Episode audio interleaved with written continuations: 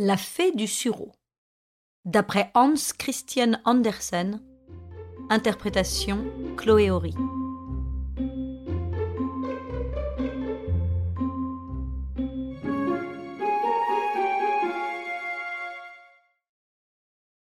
Il y avait une fois un petit garçon enrhumé.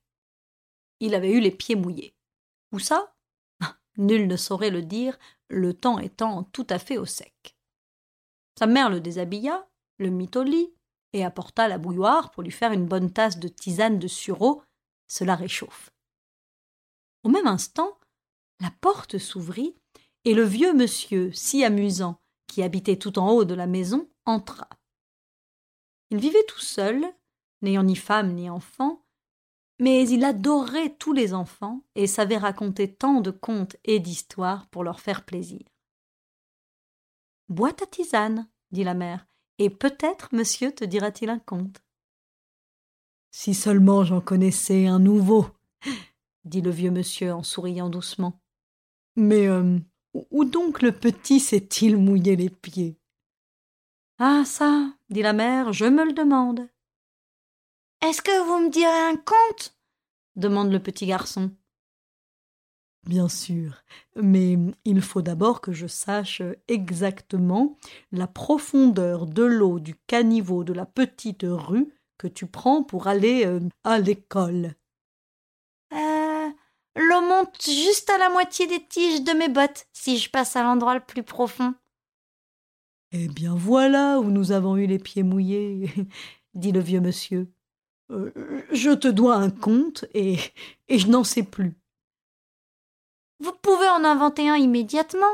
Maman dit que tout ce que vous regardez, vous pouvez en faire un conte, et que de tout ce que vous touchez peut sortir une histoire. Mais ces contes et des histoires ne valent rien. Les, les vrais doivent naître tout seuls et me frapper le front en disant Me voilà.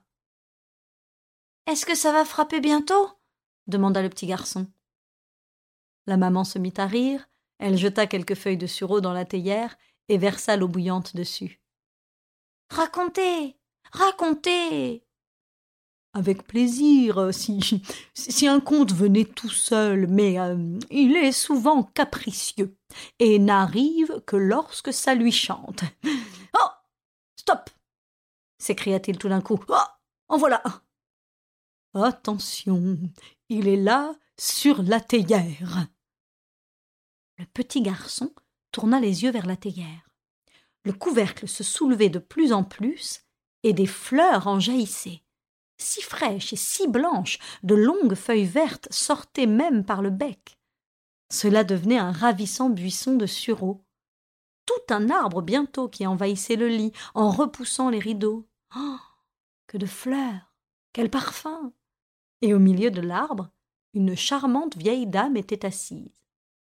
Elle portait une drôle de robe, toute verte, parsemée de grandes fleurs blanches. On ne voyait pas tout de suite si cette robe était faite d'une étoffe ou de verdure et de fleurs vivantes. Comment s'appelle-t-elle, cette dame? demanda le petit garçon. Oh, bien sûr, les Romains et les Grecs auraient dit que c'était une dryade, mais nous ne connaissons plus tout ça. Ici, à on l'appelle la fée du sureau. Regarde-la bien et écoute-moi. Il y a, à Nibodère, un arbre tout fleuri, pareil à celui-ci. Il a poussé dans le coin d'une petite ferme très pauvre. Sous son ombrage, par une belle après-midi de soleil, deux bons vieux, un vieux marin et sa vieille épouse, étaient assis. Arrière-grands-parents déjà, ils devaient bientôt célébrer leurs noces d'or, mais ne savaient pas au juste à quelle date. La fée du sureau, assise dans l'arbre, avait l'air de rire. Je connais bien, moi, la date des noces d'or. Mais eux ne l'entendaient pas. Ils parlaient des jours anciens. Te souviens-tu, disait le vieux marin, Du temps que nous étions petits, nous courions et nous jouions justement dans cette même cour où nous sommes assis, et nous piquions des baguettes dans la terre pour faire un jardin. Bien sûr, je me rappelle, répondit sa femme. Nous arrosions ces branches taillées, et l'une d'elles, une branche de sureau, prit racine, bourgeonna et devint par la suite le grand arbre sur lequel nous deux, vieux, sommes assis. Oui, dit-il, et là, dans le coin, il y avait un grand baquet d'eau. Mon bateau que j'avais taillé moi-même y naviguait. Oh, mais bientôt, c'est moi qui devais naviguer d'une autre manière.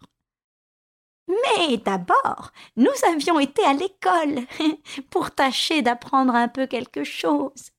Puis ce fut notre confirmation. On pleurait tous les deux.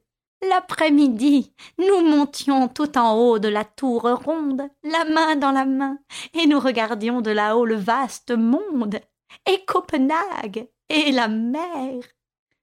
Après, nous sommes allés à Frédéricksberg, où le roi et la reine, dans leur barque magnifique, voguaient sur les canaux.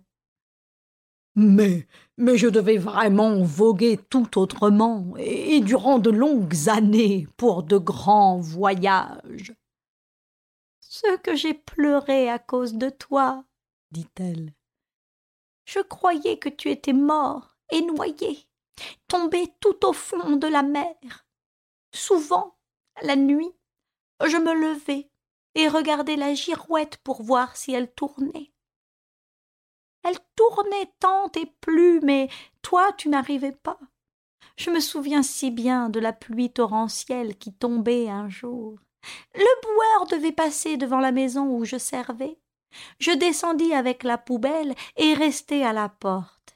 Oh, quel temps Et, comme j'attendais là, le facteur passa et me remit une lettre une lettre de toi. Ce qu'elle avait voyagé. Je me jetai dessus et commençai à lire. Je, riais, je pleurais, j'étais si heureuse. Tu écrivais que tu étais dans les pays chauds où poussent les grains de café. Quel pays béni ce doit être. Tu en racontais des choses. Et je lisais ça, debout, ma poubelle près de moi, tandis que la pluie tombait en tourbillon. D'un coup, derrière moi, quelqu'un me prit par la taille. Euh, et tu lui allongeas une bonne claque sur l'oreille. Mais je ne savais pas que c'était toi.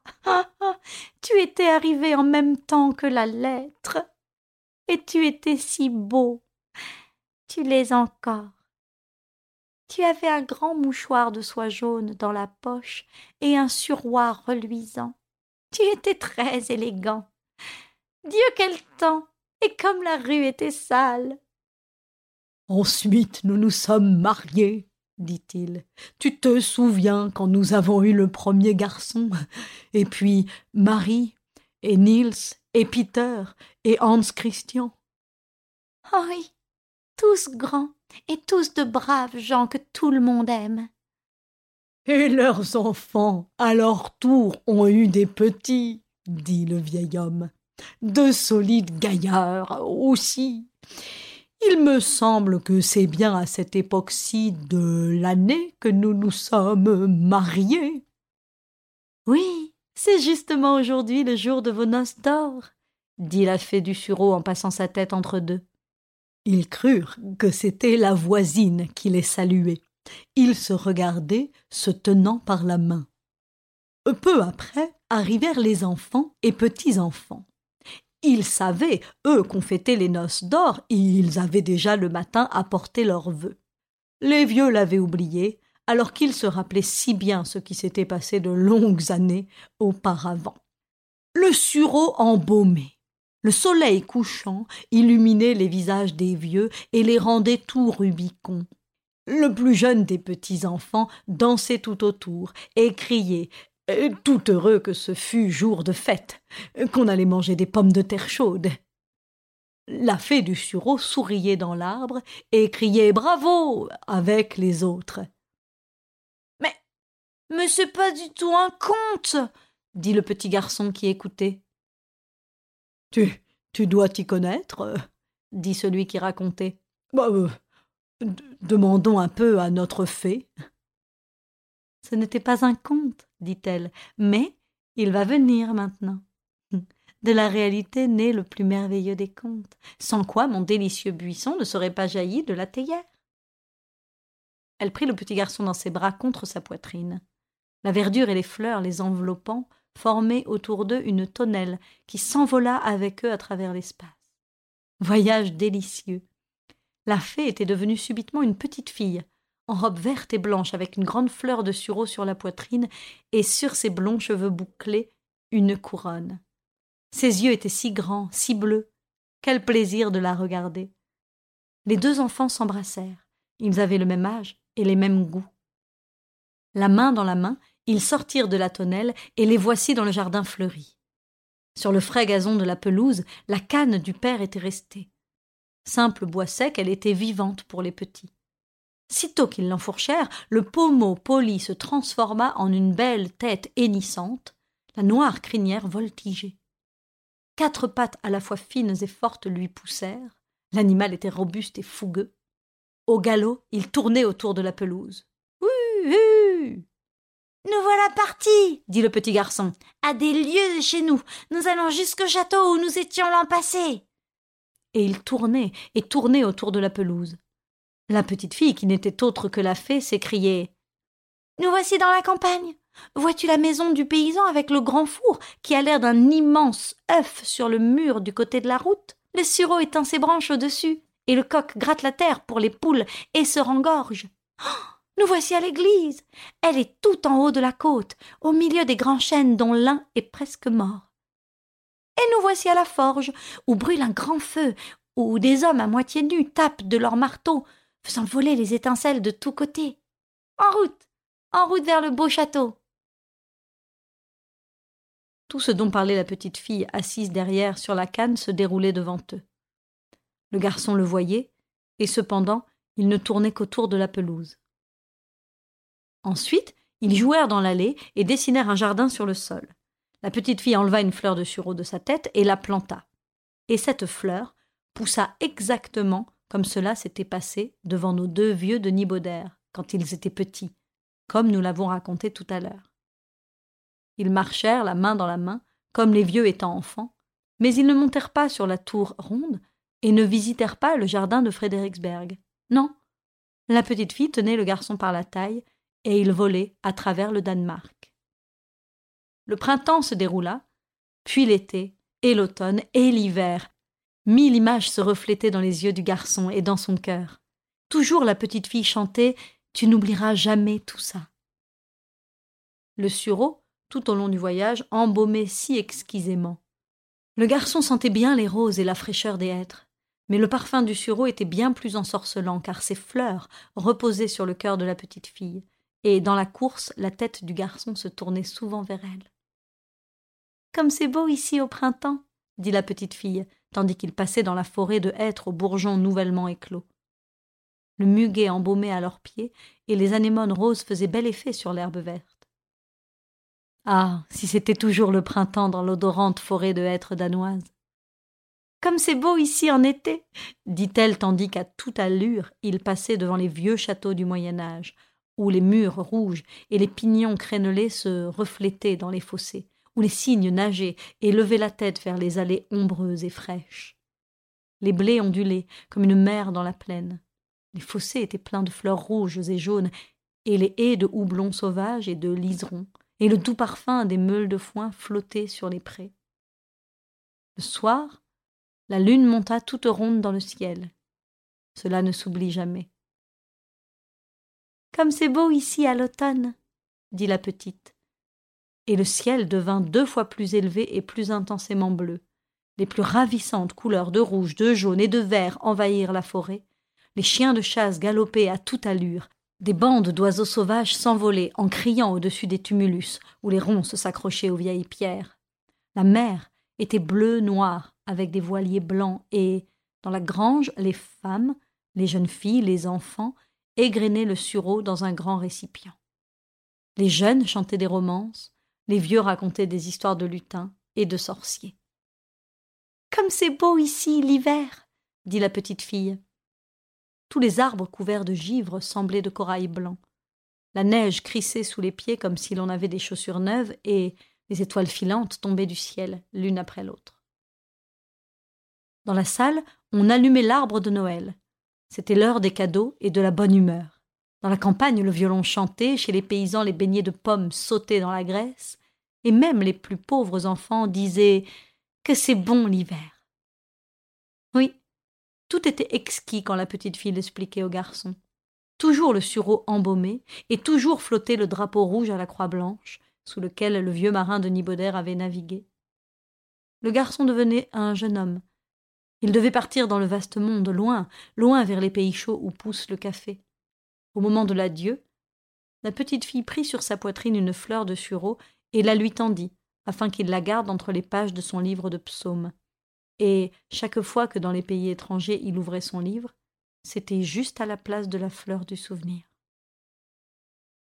À mesure qu'il la regardait, elle devenait de plus en plus fraîche. Il lui semblait sentir le parfum des forêts danoises. Au milieu des pétales de la fleur, il voyait la petite fille aux clairs yeux bleus, et elle lui murmurait Qu'il fait bon au printemps, en été, en automne, en hiver. Des centaines d'images glissaient dans ses pensées. Les années passèrent. Il devint un vieil homme, assis avec sa femme sous un arbre en fleurs, la tenant par la main comme les aïeux de Nibaudère. Et comme eux, il parlait des jours anciens, des noces d'or. La petite fée aux yeux bleus avec des fleurs dans les cheveux était assise dans l'arbre et les saluait de la tête en disant C'est le jour de vos noces d'or. Elle prit deux fleurs de sa couronne, posa deux baisers, alors elles brillèrent d'abord comme de l'argent, puis comme de l'or, et lorsqu'elle les posa sur la tête des vieilles gens, chaque fleur devint une couronne. Tous deux étaient assis là, comme roi et reine, sous l'arbre odorant qui avait bien l'air d'un sureau, et le mari raconta à sa vieille l'histoire de la fée du sureau, comme on la lui avait contée quand il était un petit garçon. Et tous les deux trouvèrent qu'elle ressemblait à leur propre histoire. Les passages les plus semblables étaient ceux qui leur plaisaient le plus. Oui, c'est ainsi, dit la fée dans l'arbre. Les uns m'appellent fée, les autres dryade, mais mon vrai nom est souvenir. Je suis assise dans l'arbre qui pousse et qui repousse, et je me souviens et je raconte. Fais-moi voir si tu as gardé mon cadeau. Le vieil homme ouvrit son livre de psaumes. La fleur de sureau était là, fraîche comme si on venait de l'y déposer. Alors, souvenir sourit. Les deux vieux, avec leur couronne d'or sur la tête, assis dans la lueur rouge du soleil couchant, fermèrent leurs yeux. Et l'histoire est finie. Le petit garçon dans son lit ne savait pas s'il avait dormi ou s'il avait entendu un conte. La théière était là, sur la table, mais aucun sureau n'en jaillissait. Et le vieux monsieur qui avait raconté l'histoire allait justement s'en aller. Comme c'était joli, maman, dit le petit garçon. J'ai été dans les pays chauds. Oui, ça, je veux bien le croire, dit la mère. Quand on a dans le corps deux tasses de tisane de sureau brûlante, on doit bien se sentir dans les pays chauds. Elle remonta bien les couvertures pour qu'ils ne se refroidissent plus. Tu as sûrement dormi pendant que je me disputais avec le monsieur pour savoir si c'était un conte ou une histoire. Où est la fée du sureau? demanda l'enfant. Elle est là, sur la théière, dit la mère. Eh bien, qu'elle y reste.